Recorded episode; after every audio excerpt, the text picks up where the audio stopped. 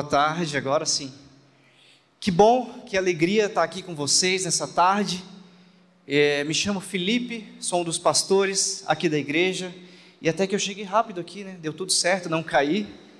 E depois eu falo um pouco mais sobre o que aconteceu aqui com meu joelho, que é o que me fez entrar aqui hoje um pouco manco, mas sem problemas. Que alegria estar aqui hoje, poder compartilhar com a nossa igreja, trazer uma, uma breve reflexão, uma mensagem para acalmar o nosso coração, uma mensagem para restabelecer o foco do nosso coração, porque ultimamente nós temos vivido dias muito difíceis, dias em que a nossa paz tem sido levada e tomada por conta dessas eleições que tem sido uma loucura. O Brasil, o mundo inteiro está polarizado, né? O mundo inteiro, inclusive, está comentando as eleições no Brasil, isso e aquilo. E isso acaba mexendo um pouco com a nossa vida, com a nossa rotina, né?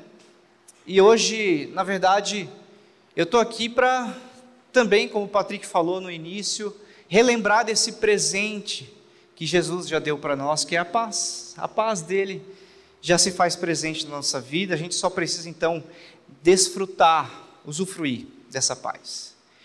E hoje eu quero que você acalme de verdade seu coração, já está acabando. E para nós, como cristãos, na verdade é só o começo, porque é a partir de agora que nós vamos ter que exercer de fato o amor, a paciência, o perdão, né? Então, o que eu digo para você, na verdade, é que hoje, independente do resultado que a gente tiver, nas urnas aí, que vai de fato ser uma grande resolução para o nosso país, para as nossas vidas. Eu quero lembrar você que nós já temos uma grande resolução sobre a nossa vida e que essa é esmagadoramente maior do que, do que qualquer coisa que possa acontecer. Nós, como cristãos, precisamos ter paz, porque a Bíblia nos traz um acalento nesse momento.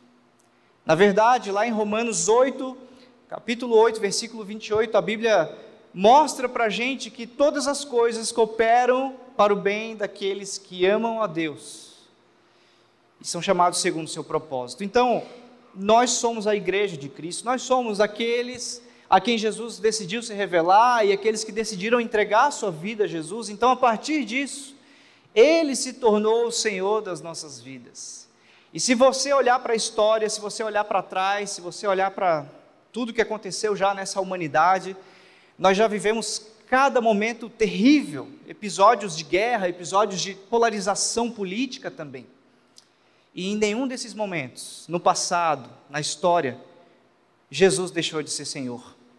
Em nenhum desses momentos a soberania de Deus foi abalada ou Deus perdeu o controle das coisas, jamais. Então por isso eu olho para esse texto e eu acalmo meu coração e digo: "Ah, verdade tudo o que acontece, de uma forma ou de outra, Deus faz com que isso ajude o meu crescimento, a minha maturidade de fé, a minha proximidade com Jesus. Então, eu fico feliz por isso e isso acalma o meu coração, então quero que você tranquilize o seu coração aí também. Sei que alguns já estão com o site aberto ali, dando o F5 aqui, atualizando a página para ver minuto a minuto, acompanhar. Mas eu quero pedir em nome de Jesus que por alguns minutos você se conecte aqui com a gente, que a gente possa então refletir sobre essa verdade, essa verdade desse Jesus que faz com que tudo coopere para o bem daqueles que amam a Deus segundo o seu propósito, tá bom? E na verdade, eu quero começar contando algumas histórias aqui para vocês hoje, porque isso aqui é fato. Todo mundo gosta de boas histórias, não é verdade? E eu tenho algumas boas histórias para a gente começar, para eu contar para vocês aqui hoje. E a primeira delas é, acho que vocês perceberam, eu estou com o joelho enfaixado, isso aqui não é inchaço totalmente, tá? Está um pouco inchado meu joelho, mas tem uma faixa aqui, um curativo bem grande, para deixar firme, porque na quarta passada eu fiz uma cirurgia no joelho. Eu reconstruí o ligamento cruzado anterior, que eu tinha rompido numa lesão jogando futebol. Ah, vá jogando futebol. Na verdade, essa lesão aconteceu em maio e essa história começa lá em maio. Eu cheguei de viagem, eu estava muito empolgado, queria jogar futebol. E aí naquela semana eu fui na quinta-feira, como toda quinta-feira eu ia jogar futebol. E eu estava muito empolgado, muito, né, querendo dar o meu melhor ali no campo e correndo e tudo mais. e numa jogada bobinha lá, eu sozinho, eu e a bola, tropecei na bola e rompi o ligamento do joelho. E aí, né, foi horrível, dor, o joelho ficou uma bola gigante, inchado. Eu caminhava, parecia The Walking Dead, assim, né, tipo, me arrastando. Era engraçado, mas era triste também, então ria com respeito, tá?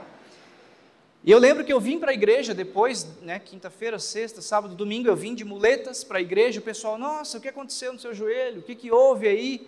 E aí eu falava, olha, é, sabe o futebol? Ah, tinha que ser futebol, né? Aí eu falei, pois é, foi justamente a falta de futebol, né? Porque se eu tivesse futebol, não tinha acontecido isso, né? E a verdade é essa, é, o pessoal que se machuca é porque falta futebol. E aí, ok, passou o domingo, segunda, na terça-feira, eu fui fazer exames no hospital, e exames que já estavam marcados também, aproveitei para fazer exames no joelho e tudo mais.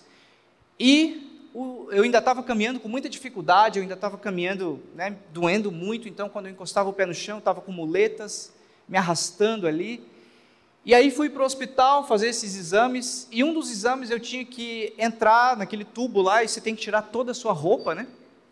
e fazer o exame lá, só com aquela, você sabe aquela mantinha que você coloca, né? Tipo um jaleco no hospital e as partes traseiras ficam à mostra, né?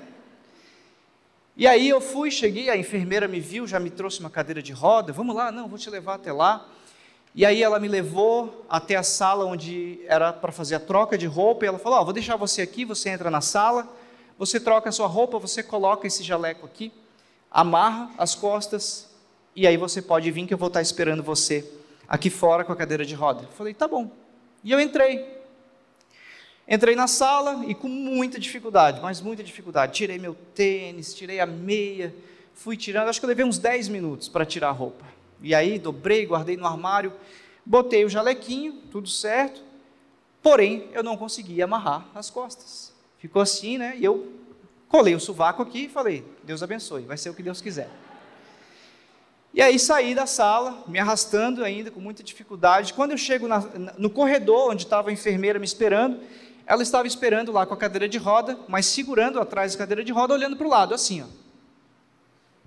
Então tá, eu cheguei, e quando eu cheguei, eu fui virando para me sentar na cadeira, e aí acontece a cena mais engraçada da minha vida, talvez, que foi o seguinte: eu naquele corredor de hospital, sentando naquela cadeira com o joelho horrível, eu não conseguia me apoiar. E eu fui sentando na cadeira, então segurei as mãos na cadeira e fui sentando, fui sentando. Só que à medida que eu ia baixando bem devagar, a roupinha também ia baixando bem devagar. E aí eu não sabia o que fazer, se eu segurava na cadeira para não cair, se eu segurava a roupa, se eu não sabia o que fazer, e a moça segurando a cadeira, olhando para o lado. E quando não, eu me vejo naquele corredor do hospital, metade sentado na cadeira, metade em pé e a roupa lá embaixo. Pelado. No corredor do hospital. E aí eu vi que as pessoas passavam, os médicos passavam anotando as coisas, daqui a pouco olhavam e falavam: que cena é essa? E daqui a pouco a enfermeira vira e me olha naquela cena, tem aquela visão, e fala: Você precisa de ajuda? Quase que eu respondi: Não, não, eu costumo andar assim. Brincadeira, foi só o que eu pensei, né? O nosso coração não presta, né? Mas eu falei, ai, por favor, ela veio, me ajudou, e a única coisa que eu conseguia pensar naquele momento era o seguinte: tomara que não seja ninguém da rede. E essa história marcou muito minha vida, porque é uma história que é boa. Na verdade, a gente gosta de boas histórias. Vocês, com certeza, assim como eu, gostam de ouvir alguém contando uma história boa, uma história divertida, uma história engraçada, ou até uma história mais séria, mas com detalhes, com coisas que chamam a nossa atenção, com coisas que prendem a nossa atenção. E eu sou daqueles que adoram filmes que são baseados em fatos reais. E um dos meus filmes preferidos, não sei se é o seu, mas é Titanic. Um dos meus filmes preferidos. Por quê?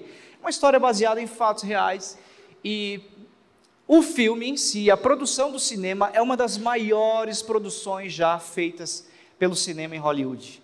Então, se você não assistiu, recomendo você assistir. Vale a pena ver o romance do Jack, da Rose, tá? E você depois criticar dizendo que dava assim para ficar os dois em cima daquela porta, tá bom? Mas a questão é que esse filme traz muitos detalhes e a história é muito impactante, né, do que acontece ali nesse naufrágio, que mudou toda a história depois de vários, várias medidas de segurança que acontecem a partir desse naufrágio, são tomadas para que não aconteça mais problemas como esse, e por aí vai. E se você é como eu, enquanto o filme está rolando, eu estou com o celular do lado aqui aberto no Google, porque aparece um personagem, eu vou lá na história. Opa, calma aí. Deixa eu ver esse personagem aqui se existiu mesmo. Ah, não, esse aqui não existiu, esse aqui é ficção. Aí eu acho outro personagem, opa, esse aqui existiu, deixa eu ver como é que ele está hoje. E aí você vai ver a foto e comenta, olha só, nossa, envelheceu e tal. E é assim que funciona é, comigo e talvez com você também. A gente gosta de boas histórias, a gente gosta de coisas que conectam a gente com detalhes, né? E tá, Felipe, mas o que que tudo isso tem a ver com o que a gente está falando aqui? O que que tudo isso tem a ver com igreja e com Jesus? Na verdade, tem tudo a ver e eu quero provar isso para você. A gente começou hoje falando aqui e mostrando na nossa tela que é tudo sobre Jesus, e de fato, a nossa igreja, nós, a nossa vida, você vai entender que ela, de fato, ela é tudo sobre Jesus. Tudo o que acontece, Jesus ainda é Senhor nas nossas vidas. Começamos falando, lendo esse versículo. Então quero provar para você que histórias, boas histórias, histórias bem contadas, têm tudo a ver com a nossa missão. E aí eu gostaria então de relembrar com vocês a missão, a nossa missão como igreja, para que, que nós fomos chamados, por que, que Jesus teve que morrer numa cruz, ressuscitar, vencer a morte, e hoje nós temos vida, vida em abundância, liberdade em Cristo, mas para quê? Por quê? E eu quero relembrar algumas coisas com você. Primeiro, nesse texto em Mateus 28, 19 a 20, esse texto é muito conhecido na Bíblia, ele é chamado como a grande comissão. Né? Então, os teólogos, os pastores dizem que esse texto é a primeira ordenança de Jesus de fato para a igreja, do que a igreja deveria fazer no mundo e pelo mundo. Então o texto diz: portanto, vão e façam discípulos de todas as nações, batizando-os em nome do Pai, do Filho e do Espírito Santo. Ensinem esses novos discípulos a obedecerem todas as ordens que eu lhes dei. E lembrem-se disso, eu estou sempre com vocês até o fim dos tempos. E aqui nesse trecho de Mateus, e na verdade esse contexto do que está acontecendo, é justamente o final da história de Jesus como homem terrestre aqui nessa terra com a gente. Ele já tinha morrido, já tinha ressuscitado, já tinha aparecido aos seus discípulos, e a mensagem final, antes dele subir aos céus, Antes dele ir embora para o seu reino de luz e glória, ele deixa essa mensagem aos seus discípulos: Olha, vão, façam discípulos, batizem e ensinem esses discípulos a obedecerem todos os meus mandamentos. Ele comissiona aos seus discípulos a fazerem outros discípulos. Então a gente pode começar relembrando que a missão da igreja é fazer discípulos, batizar e ensinar esses novos discípulos a obedecer os mandamentos de Jesus. Simples assim. E também eu quero relembrar, através de um outro texto, no capítulo 1 de Atos, também é muito famoso esse texto. Se você for lá, abrir a sua Bíblia, começar a ler os primeiros capítulos de Atos, e Atos, na verdade, é o, o livro que relata a história da igreja, como surgiu a igreja, como nasceu a igreja, quais foram os primeiros passos dessa igreja que Jesus deixou e fundou. Então, Atos 1, 8 é um mais uma parte dessa, onde Jesus está ali nos finalmente, antes de subir aos céus, ele olha aos seus discípulos e fala: Olha, vocês têm que ficar aqui em Jerusalém, porque quando eu subir, quando eu for para os céus, eu vou enviar para vocês o Espírito Santo, e quando vocês receberem o Espírito Santo, vocês receberão o Espírito Santo e serão as minhas testemunhas em toda parte, em Jerusalém, em toda a Judéia, Samaria e nos lugares mais distantes da terra. Então, eu posso concluir, e isso é unânime, de que a missão da igreja, além de fazer discípulos, além de pregar e batizar e fazer esses discípulos aprenderem e obedecerem às ordens, os ensinamentos de Jesus, a missão da igreja também é testemunhar sobre o que Jesus fez, sobre o que Jesus faz na nossa vida e sobre o que ele ainda fará. Essa é a nossa missão. E aqui para mim tudo se conecta, porque quando eu olho para cá e vejo que testemunhar é uma missão da igreja, testemunhar nada mais é do que alguém que presenciou um fato, que viveu alguma coisa e que agora vai relatar esses fatos, vai dar testemunho disso, vai explicar para outra pessoa o que ela passou. Então, nós somos aqueles que foram chamados por Deus para contar a história de Jesus para o mundo. E na verdade, a missão da igreja é contar a história mais importante que já existiu a história de Jesus. Não existe nenhuma outra história tão importante quanto a história de Jesus. Não existe nenhuma outra história que a gente possa dar testemunho que seja mais transformadora do que a história de Jesus. E aí, olhando para a Bíblia ainda, foi isso que Pedro fez. Continuando em Atos, se você virar a página e for para o capítulo 2, você vai ver que os discípulos resolvem algumas coisas ali que eles precisavam resolver, dependências, e chamam mais um para trabalhar com eles. E logo em seguida eles se reúnem e acontece aquilo que Jesus falou. Desce sobre eles o Espírito Santo, e então ali acontece o dia de. Isso acontece no dia de Pentecostes, a Bíblia vai relatar, e acontece que naquele dia estavam reunidos naquele lugar muitas pessoas de várias cidades, de vários países, que falavam em línguas diferentes, cada um no seu próprio idioma. E a Bíblia conta que eles começavam a conversar e entendiam cada um na sua própria língua o que estava acontecendo ali e o que cada um falava, e as pessoas começaram a olhar e, e falar assim: Ué, mas como assim? Que história é essa? A gente está aqui falando, cada um no seu idioma, e a gente consegue se entender. Que loucura é essa? Alguns diziam, eles devem estar bêbados. Outros diziam, não, não, isso é coisa de Deus. E é aí que Pedro se levanta e conta uma história. Pedro deu um passo à frente com os onze apóstolos e dirigiu-se em alta voz à multidão. Ouçam com atenção todos vocês, povo da Judéia e habitantes de Jerusalém. Escutem o que eu lhes digo. Pedro conta uma história. Pedro começa a contar a história de Jesus. Se você seguir adiante no capítulo 2, você vai ver esse discurso de Pedro, que é o primeiro discurso da igreja.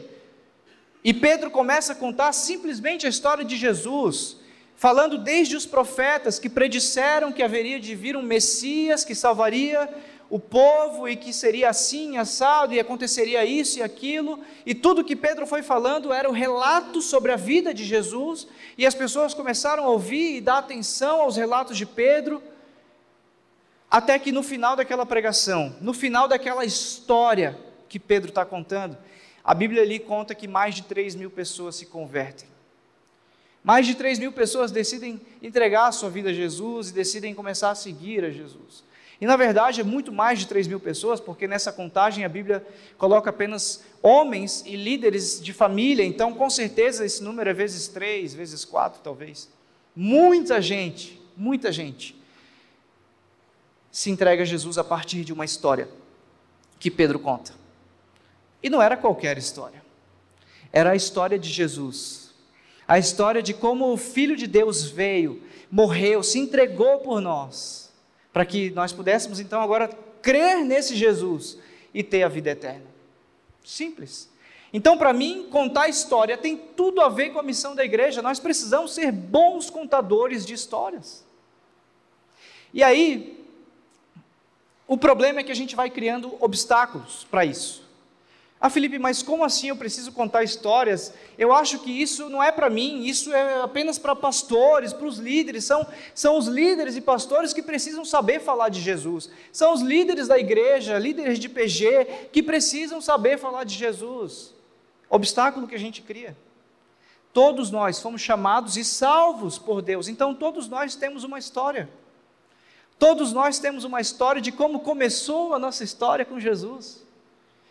Então, são desculpas que a gente vai criando para justamente não contar a história que Jesus está fazendo por nós, não contar a história de Jesus. E a gente vai criando desculpas e não contamos, e aí são, isso aqui são desculpas que eu já ouvi durante alguns anos aí de ministério. E olha só, mais uma desculpa. Tenho medo de falar em público, e é verdade. Tem gente que morre de medo de falar em público. Eu lembro, até na época de colégio, quando o professor falava assim: Ó, vou chamar alguém aqui para ler na frente o capítulo 1. Todo mundo já se escondia, ia para trás da cortina, porque ninguém queria falar lá na frente. E hoje, talvez não seja diferente. Talvez você está sentado aí, e se um dia o Tiago Matos ou alguém falar para você, ó, hoje você precisa pregar aqui na frente, falar de Jesus. Talvez você vai se esconder embaixo da cadeira. E ok, medo de falar em público às vezes é de fato algo que trava a gente, algo que a gente não consegue vencer esse obstáculo, mas quem disse que você precisa falar em público então? Hoje, com a rede social, hoje com o seu Instagram, hoje com tudo que a gente tem, que a gente pode escrever e publicar, ficou fácil falar de Jesus.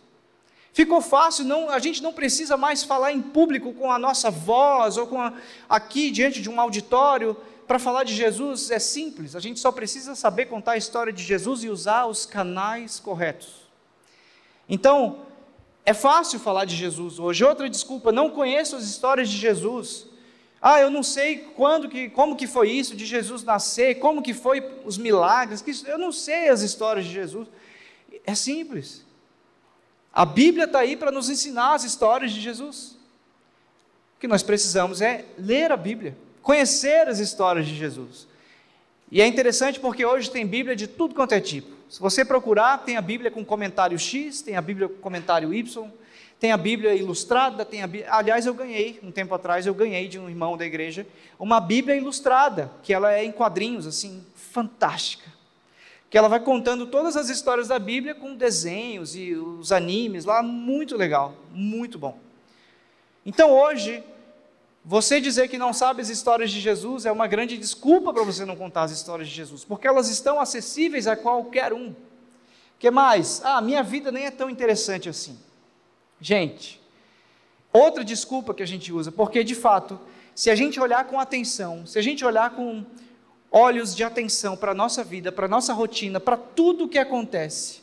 E se a gente encaixar Jesus na nossa rotina, a gente vai perceber que Ele está mais presente do que a gente pensa. Então só falta a gente observar com atenção. Talvez você veio para cá hoje e você veio e tudo em paz e tudo certo, não aconteceu nenhum problema. Isso é Jesus cuidando e livrando da sua vida. Quantas vezes você foi para o seu trabalho e não aconteceu nada? E foi tudo bem, a viagem foi tudo certo, você não teve um incidente? Isso é Jesus trazendo livramento. E talvez um dia você foi para o seu trabalho e teve um incidente, você bateu o carro, ou bateram em você, ou você viu um acidente. Talvez essa história seja justamente Jesus fazendo você testemunhar algo do que ele quer te ensinar. Então, com certeza, a nossa vida real é muito mais interessante e muito mais atraente quando a gente sabe olhar com os olhos da fé de Jesus, do que Ele está fazendo na nossa vida. Agora, olha essa próxima desculpa. Ah, eu não gosto do tom da minha voz. Isso aqui foi uma das desculpas mais incríveis que eu já ouvi na minha vida. Ah, eu não gosto do tom da minha voz, acho que irrita as pessoas. Eu vou falar de Jesus, eu mais afasto as pessoas do que aproximo. Talvez seja verdade, né? Talvez a voz não seja o, o melhor atributo, né? E tal. Mas é como eu falei, escreva. Uma vez uma, eu fui pregar num acampamento de jovens e eu cheguei nesse acampamento, preguei a primeira vez, tal, depois uma jovem veio conversar comigo, falou: "Poxa, que legal" e tal. Ó, oh, tem um presente para entregar para você.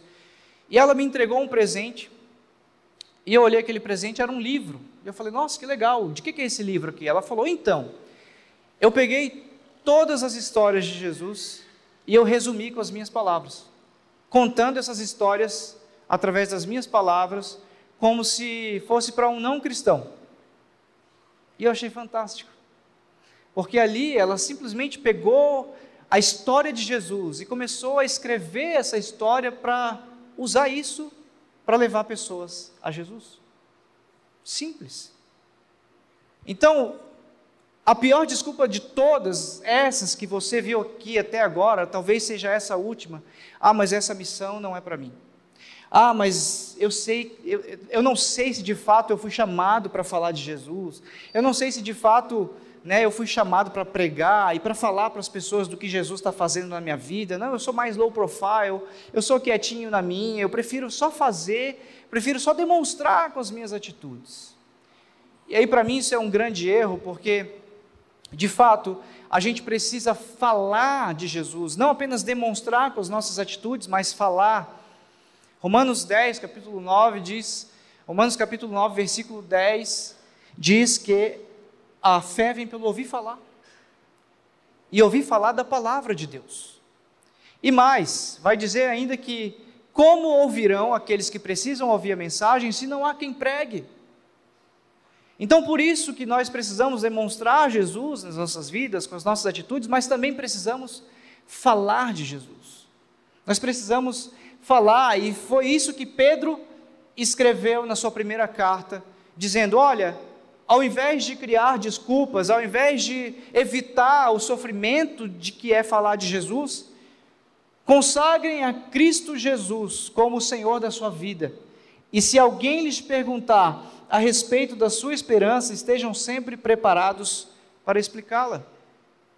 Nós precisamos estar prontos para falar sobre a nossa fé. E talvez esse seja o diálogo de supermercado que a gente mais tenha medo. Talvez um dia você chegue num supermercado e alguém aborda você e fala assim: Ah, eu vi você lá na igreja Red. E você fala: Ah, sim, que legal, eu vou lá também. Você vai também? E a pessoa fala: Ah, eu fui uma vez. E aí, talvez a pessoa olhe para você e fale assim: Mas me conta, me explica sobre essa história de Jesus. E talvez seja o diálogo que mais a gente corre. Porque nessas horas talvez você trave, talvez você possa dizer assim: e agora? Você passa a mão no telefone, liga para o Max, você passa a mão no telefone, liga para um dos pastores: socorro, e agora como é que eu falo de Jesus? E aí você sai pela culatra ali nesse diálogo e você fala assim: ah, então, você já foi na rede, você gostou? E a pessoa fala: gostei, muito legal. Ah, então volta lá. Porque todo domingo eles falam sobre Jesus. E é isso que acontece. Mas na verdade, o chamado que a Bíblia tem para nós é que nós estejamos prontos para falar da razão da nossa fé a todo tempo. Se alguém na rua para e pergunta para nós sobre Jesus, eu, eu preciso saber explicar por que, que eu creio em Jesus. Eu preciso saber explicar por que, que eu vivo repetindo é tudo sobre Jesus. Que história é essa de é tudo sobre Jesus? Eu preciso saber explicar isso. Nós precisamos saber explicar a razão da nossa fé e parar de achar obstáculos que nos impeçam disso. Então, a missão é para todos, a missão é da igreja, todos nós fomos chamados a isso, todos nós fomos chamados a falar de Jesus, todos nós fomos chamados a contar a história de Jesus, e não só a história de Jesus, mas, mas todas as histórias que ele faz a gente viver, que ele permite que a gente passe. Contando essas histórias como testemunhas daquilo que Deus tem feito de bom e também de crescimento em nossas vidas.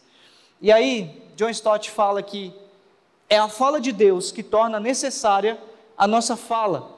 Devemos transmitir aquilo que ele tem falado. Deus começou esse grande plano da redenção falando a respeito do que ele faria.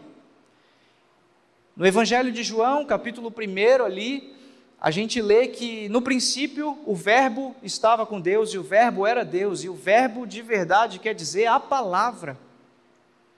Deus já falava no princípio, e foi a palavra que, que criou todas as coisas. Deus disse: haja luz. E é através dessa palavra, a palavra de Deus, é que ele foi se revelando a nós, ele foi revelando e criando todas as coisas que foram criadas justamente para que essa revelação fosse completa e que hoje eu e você pudéssemos ter acesso à plenitude da revelação de Deus, que é Jesus. E através dessa revelação, então, através dessa atitude de Deus de falar para nós, nós agora recebemos essa missão também de falar para as pessoas sobre o que Deus fez por nós e vai continuar fazendo. Essa é a nossa missão. E não apenas com as nossas atitudes, mas também com a nossa vida. E aí eu lembro de uma história minha. Agora em outubro, é, eu tirei alguns dias de férias, né? Essas férias a gente estava programando há algum tempo, eu e a Carol. nós conseguimos tirar férias e fomos viajar. Mas antes, alguns dias antes das férias, a gente estava ali naquele momento de preparação, né, vendo as coisas das férias e tal.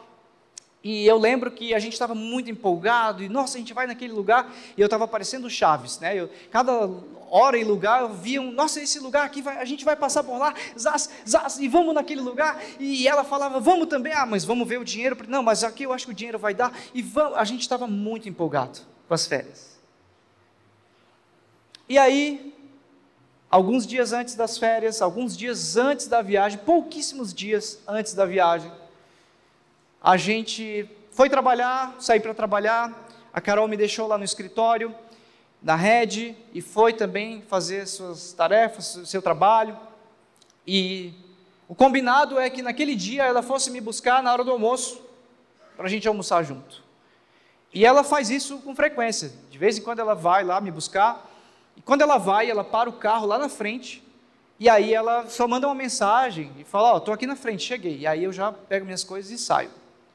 Nesse dia, eu estava lá trabalhando no escritório, deu próximo da hora do almoço, Carol não chegava, não chegava.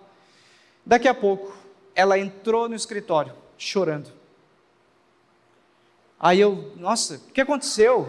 Né, tá tudo bem? O que, que houve? Os meninos também que estavam ali no escritório, todo mundo ficou apreensivo. Ela entrou chorando. Tá tudo bem? E ela falou: Não, não está tudo bem, chorando muito. Calma, se acalma, bebe uma água. O que, que foi? Me conta o que aconteceu. Eu bati o carro, ela falou. Bateu o carro. Nossa, mas como assim? Me explica, você se machucou e tal, e aquela coisa toda, aquela história toda. E aí ela foi contando os detalhes, ela, né, num cruzamento, perdeu um pouco da atenção ali, não era preferencial dela, ela não viu uma moto que vinha e bateu na moto, graças a Deus ninguém se feriu com gravidade, e o motoqueiro apenas né, caiu, ralou um pouco, mas estava bem, foi embora bem, tranquilo. Agora a moto ralou bastante. A moto toda pior que meu joelho ficou. E aí a gente, ela falou não, calma, eu vou assumir a culpa porque foi culpa minha mesmo e tal, e resolvemos assim, né? E conversamos lá com o rapaz da moto e tudo certo, a gente ia assumir. E aí naquele momento a primeira coisa que veio no meu coração foi assim: bom, graças a Deus não se machucou, o motoqueiro também está bem, mas as férias, os lugares que eu ia. E aí, ok, isso é normal, gente, o nosso coração é assim. Nós somos assim, a gente às vezes se afeta de verdade com notícias que vêm, com situações que acontecem, a gente se abala. A questão é que nós não podemos permanecer abalados, porque nós lembramos que a nossa esperança está em Jesus. E aí eu lembrei desse texto, calma, não, mas espera aí. Todas as coisas cooperam para o bem daqueles que amam a Deus e são chamados segundo o seu propósito. Ok. E aí eu fui lá depois com o rapaz da moto, fizemos o orçamento e o valor do orçamento ficou em 7 mil reais. 7 mil reais. E eu olhei e falei assim, as férias. Mas aí olha só como Deus é. Algum tempo atrás eu tinha colocado um anúncio na internet para vender uma câmera minha, um equipamento meu lá.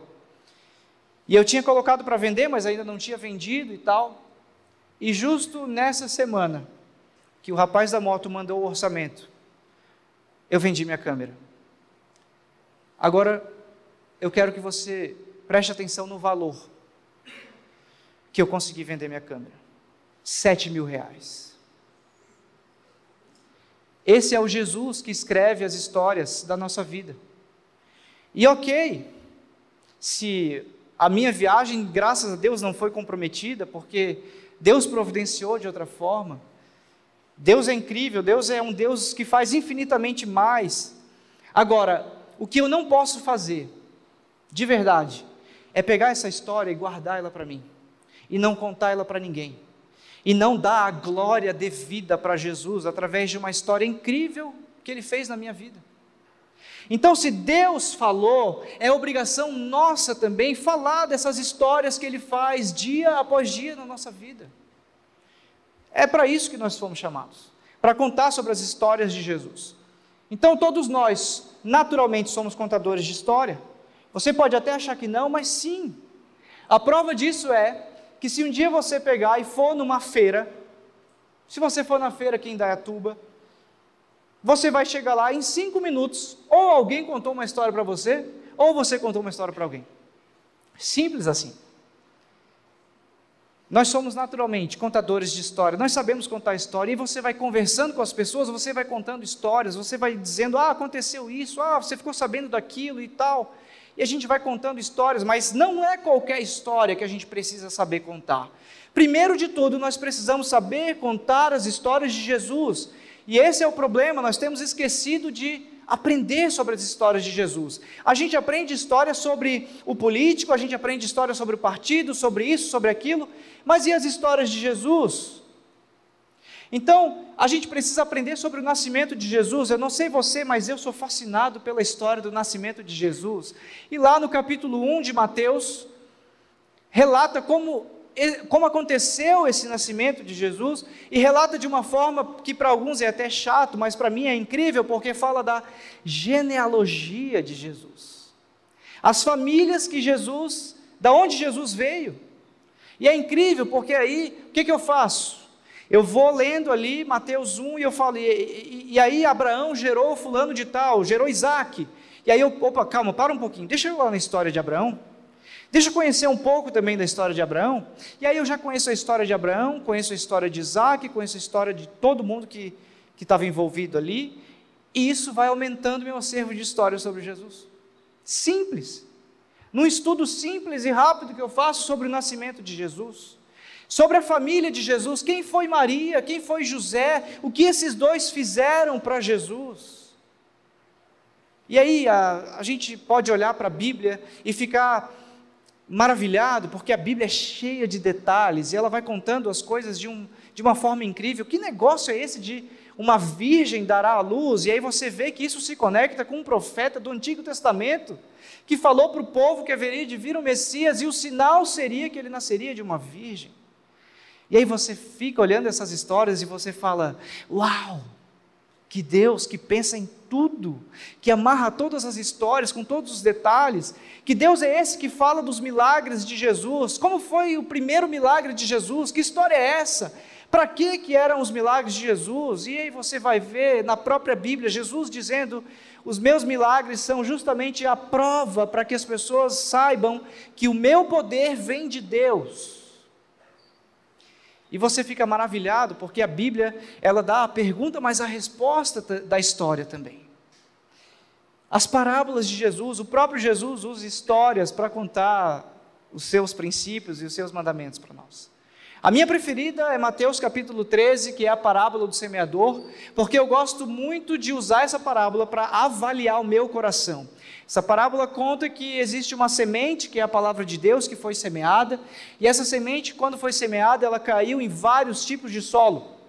Alguns solos, essa semente não brotou e não germinou, porque aí ele dá vários motivos. Às vezes, essa semente foi sufocada pelos espinhos, ah, caiu num solo que tinha pouca água e por aí vai. Mas teve uma semente que caiu num solo fértil e brotou e gerou muitos frutos. Então eu olho para isso e falo: Deus, eu quero que o meu coração seja o solo fértil. E está vendo que aprendendo sobre parábolas, você começa a ter conteúdo e assunto para falar das pessoas, para falar para as pessoas sobre Jesus. A morte, a ressurreição de Jesus são histórias que a gente pode de fato aprender a contar. E que não são apenas meras histórias, mas são histórias que vão começar a transformar a vida das pessoas. São histórias poderosas que por si só carregam o poder da palavra de Deus para transformar. Então, eu estava lendo há um tempo atrás, a Pixar lançou num blog algumas dicas sobre contar histórias. A Pixar é aquela, aquele estúdio famoso de Hollywood, né, que tem vários filmes muito incríveis. Toy Story foi um dos né, primeiros sucessos e os caras sabem contar a história. Porque você vai ver um filme hoje da Disney, a Disney comprou a Pixar, né? E você vai ver um filme hoje da Disney e você fica encantado com a história, porque está tudo bem amarrado e tudo mais. E uma das dicas que tinha nesse blog sobre contar a história era que, por que você tem que contar a sua história? Porque ela merece a atenção do público? A resposta é o coração da sua história. E aí eu pergunto, O coração da nossa história, da história que nós temos para contar, é Jesus. Será que é importante para a gente contar? Será que é importante eu me tornar um bom contador de histórias, sabendo que o cerne da história é Jesus? É claro que sim. Nenhuma outra história dividiu o tempo em antes e depois de si. A história de Jesus é a história mais impactante e transformadora que já existiu. E nós precisamos aprender a contar as histórias de Jesus e contar bem, contar de forma, forma apaixonante sobre as histórias de Jesus. Mas não só as histórias de Jesus, também as nossas histórias. Fabrício Freitas disse que a grande comissão era prioridade na vida dos discípulos, sua paixão era cumprir esse chamado, e eles queriam transmitir aos outros tudo o que estavam experimentando. A gente viu que o primeiro passo de Pedro, depois que Jesus sobe aos céus, o primeiro passo, a primeira atitude da igreja é contar uma história. E se você for olhar a história de todos os outros discípulos de Jesus, você vai ver que todos eles se tornaram contadores da história de Jesus e se transformaram em mártires do Evangelho. Contaram essa história a tantos lugares e a tantas pessoas que começaram a irritar algumas pessoas e alguns morreram, todos eles, na verdade, morreram de forma trágica mas por contar tão bem essa história sobre Jesus, que foi também possível que esse evangelho tenha chegado a mim e a você hoje. E então, assim como os discípulos estavam querendo contar para o mundo inteiro o que eles estavam vivendo, nós também precisamos querer contar para o mundo inteiro o que Jesus está fazendo na nossa vida. Qual história Jesus está fazendo e está escrevendo na nossa vida como conhecer o Jesus? Como você conheceu Jesus? Isso é uma pergunta básica, isso é simples. Mas às vezes a gente tem dificuldade de falar também, dificuldade de contar essa história. Aqui no nosso processo de membresia, a gente tem o passo 1, 2, 3 e 4. E no passo 4, as pessoas recebem uma ficha onde elas vão preencher ali alguns dados e uma das informações, um dos campos ali é justamente isso. Como você conheceu Jesus? E é engraçado porque ali vem de tudo. Às vezes a gente pega alguma ficha assim que está escrito: Ah, eu conheci Jesus no berço. E eu fico imaginando assim: Nossa, no berço? Será que essa pessoa quis dizer que quando ela era bebê, ela estava lá deitada, balbuciando, e aí o pai colocou uma figurinha de Jesus ali em cima, rodando e tal, e ela fala: Ah, Jesus, ah, eu sei que é Jesus, ah, então agora conheço Jesus. Será que é isso que ela quis dizer? Agora, tem pessoas que olham para isso e elas parecem que têm um momento de lembrança do que viveram com Jesus. Desse dia em que conheceram Jesus, esse dia que foi marcado, onde elas entregaram a vida para Jesus, e aí elas começam a escrever no papel, como se estivessem escrevendo um roteiro de um filme, e isso é lindo. Nossa, eu conheci Jesus em 1802, né?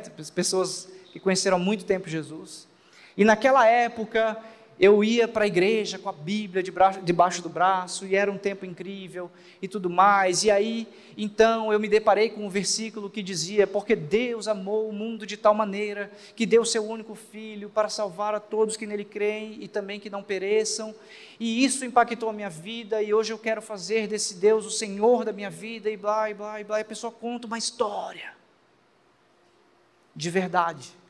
E você lendo essa história, você vê que tem paixão você vê que tem verdade, que tem propriedade, aquela pessoa está escrevendo sobre a história mais importante da vida dela. Talvez você não tenha feito isso ainda, mas aí fica um desafio para você. Chega em casa hoje comece a escrever a sua história de como você conheceu Jesus. Talvez tenha sido aqui na rede, e talvez você vai escrever desse jeito.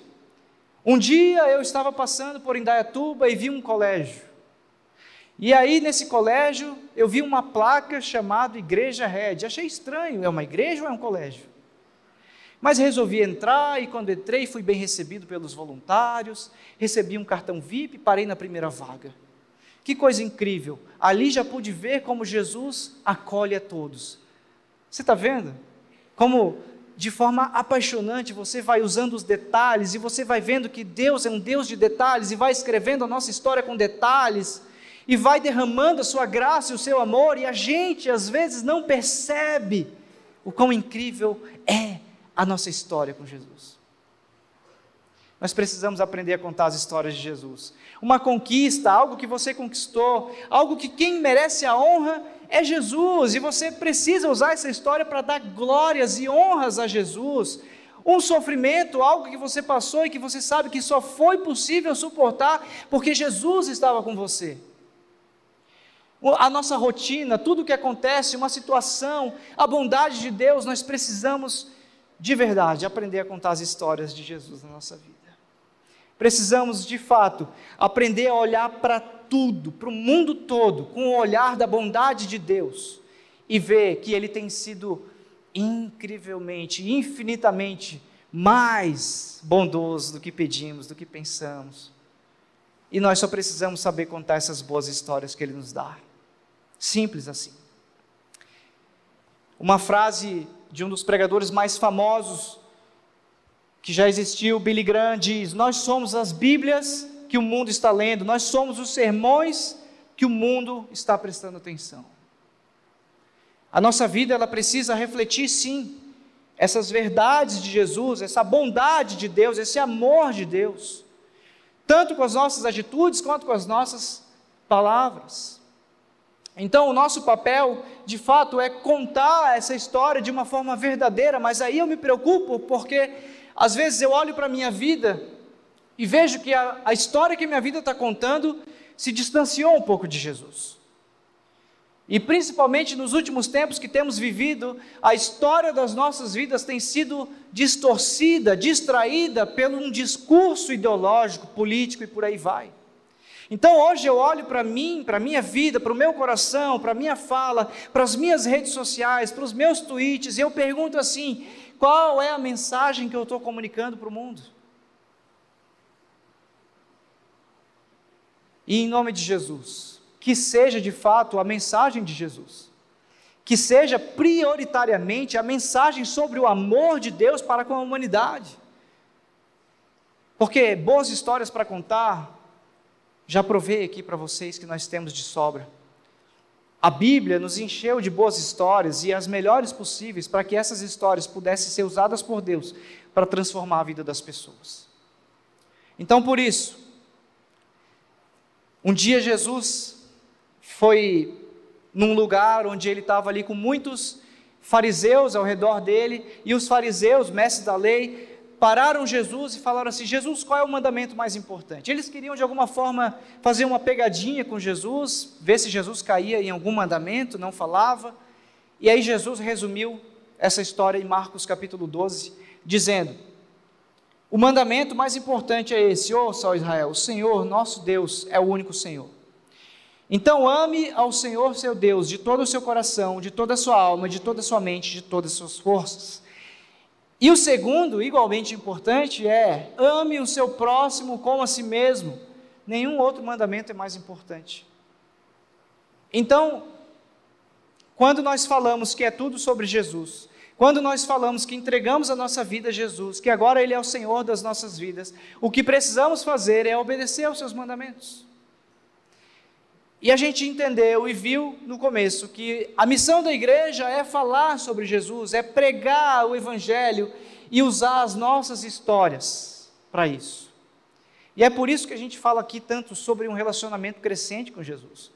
Porque é através de um relacionamento crescente com Jesus que a gente constrói as histórias com Jesus. Uma das orações que eu fiz com Jesus, uma das mais antigas da minha vida, é justamente essa: Jesus, me dá boas histórias para que eu possa contar para as pessoas sobre o teu amor, sobre o que o Senhor faz na minha vida, todo dia.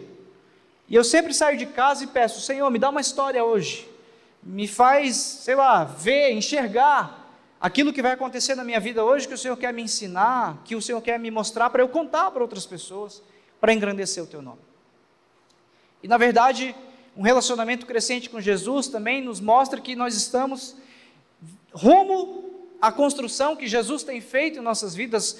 Semana passada o Patrick pregou, nós estamos em obras, então suba ao primeiro degrau da fé. Não é necessário que, vocês, que você veja toda a escada, apenas dê o primeiro passo.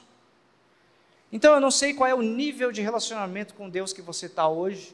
Eu não sei como está o seu relacionamento com Jesus, mas o fato é que estamos em obra, estamos em construção. Então você precisa aproveitar desse relacionamento com Jesus para de fato fazer a sua vida virar um instrumento nas mãos de Deus. As histórias que Deus está te dando serem instrumentos, ferramentas para você falar de Jesus para as pessoas. E aí, por último, vem uma pergunta, tá, mas como eu posso cultivar um relacionamento crescente com Jesus? Eu quero dar para você três formas práticas aqui de você cultivar um relacionamento crescente com Jesus. Três dicas bem rápidas para você de fato começar ou para você de fato se aprofundar no seu relacionamento com Jesus. Primeiro, seja intencional. Seja intencional. Se vocês me amam, obedecem os meus mandamentos. Decidir obedecer a Deus, de fato, é algo que nós tomamos essa decisão ou não.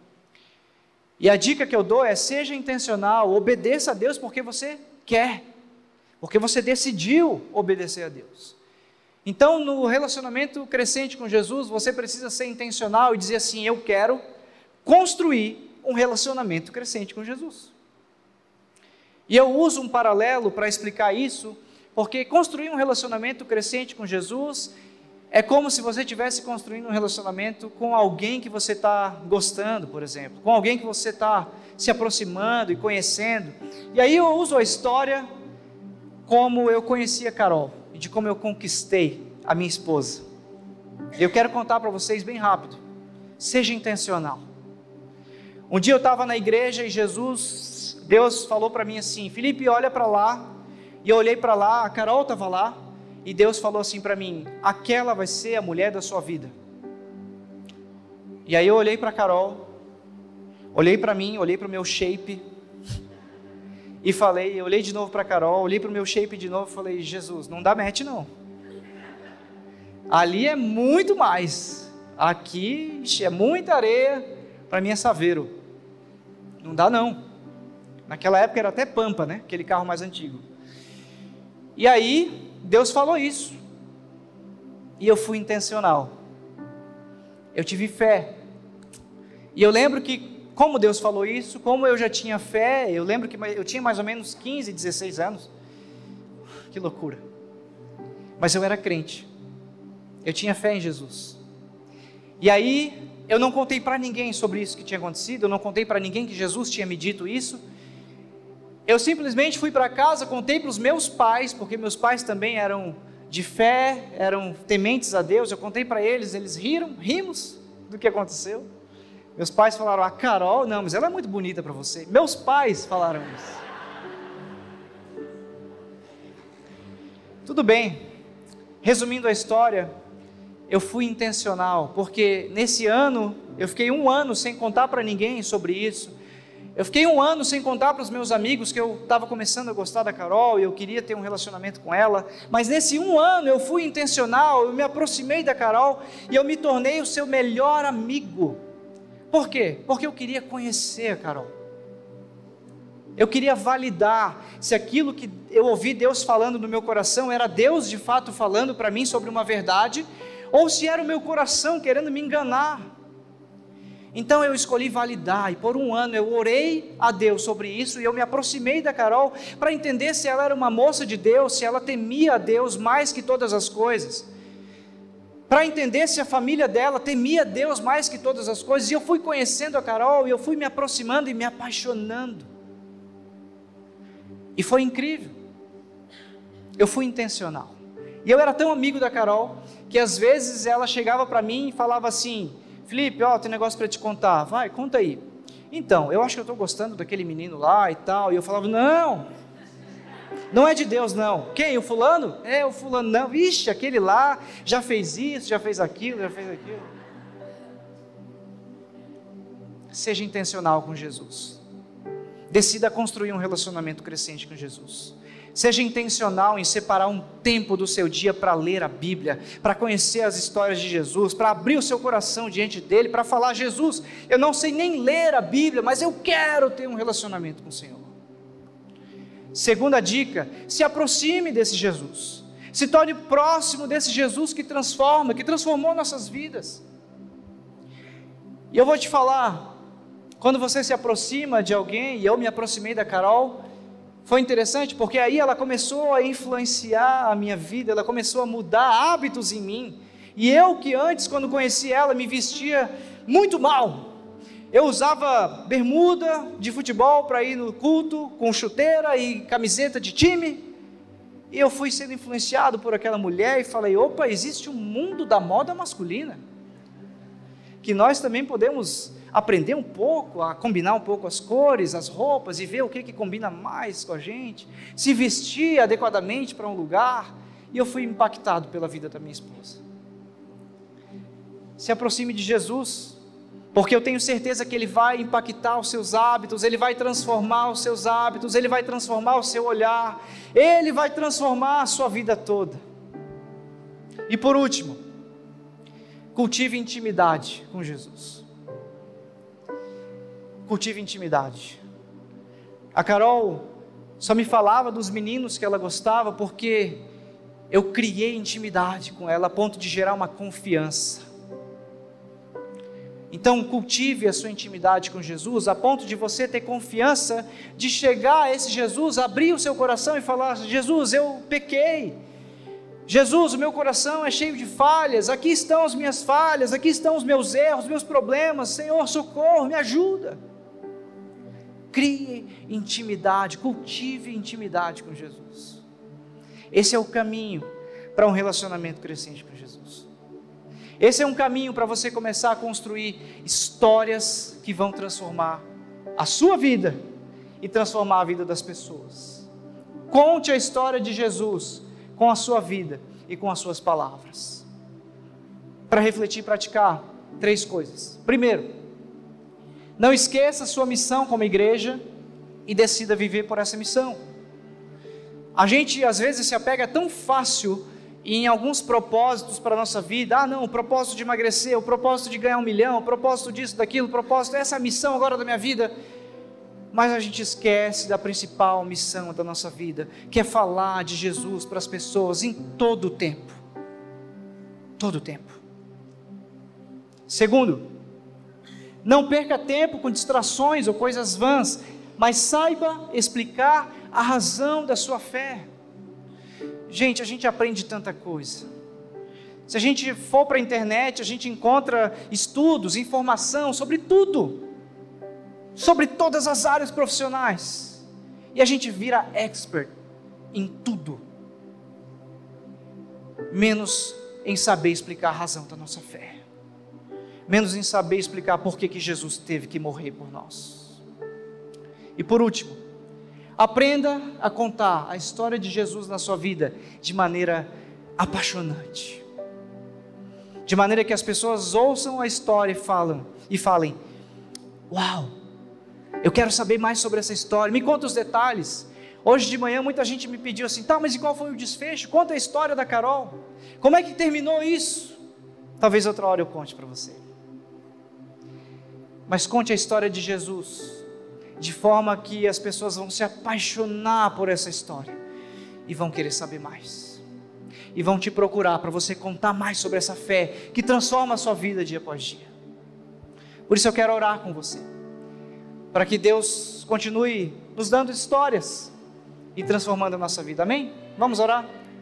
Deus, obrigado porque o Senhor tem feito maravilhas na nossa vida. E desde o começo dos tempos, o Senhor tem escrito a sua história nas nossas vidas. O Senhor nunca esteve distante ou longe de nós. Mas o Senhor sempre esteve presente e próximo, cuidando das nossas vidas, escrevendo as histórias das nossas vidas. Obrigado por isso. Obrigado pelo teu cuidado, pela tua proteção. Mas, Senhor, de fato, a nossa oração aqui agora é um pedido para que a gente comece de fato a usar essas histórias que o Senhor tem escrito nas nossas vidas para falar do teu amor, para falar da tua bondade, para falar sobre o incrível amor que nos alcançou. E para que muitas pessoas possam também, de fato, entrar num relacionamento crescente com Jesus e terem suas vidas transformadas. Nos ensina a contar a tua história de forma apaixonante Nos ensina a ter disciplina, a ir para a tua palavra, conhecer a Bíblia e fazer da nossa vida as palavras, os sermões que o mundo vai ler e vai querer saber mais sobre Jesus. Essa é a nossa oração. Em nome de Jesus. Amém?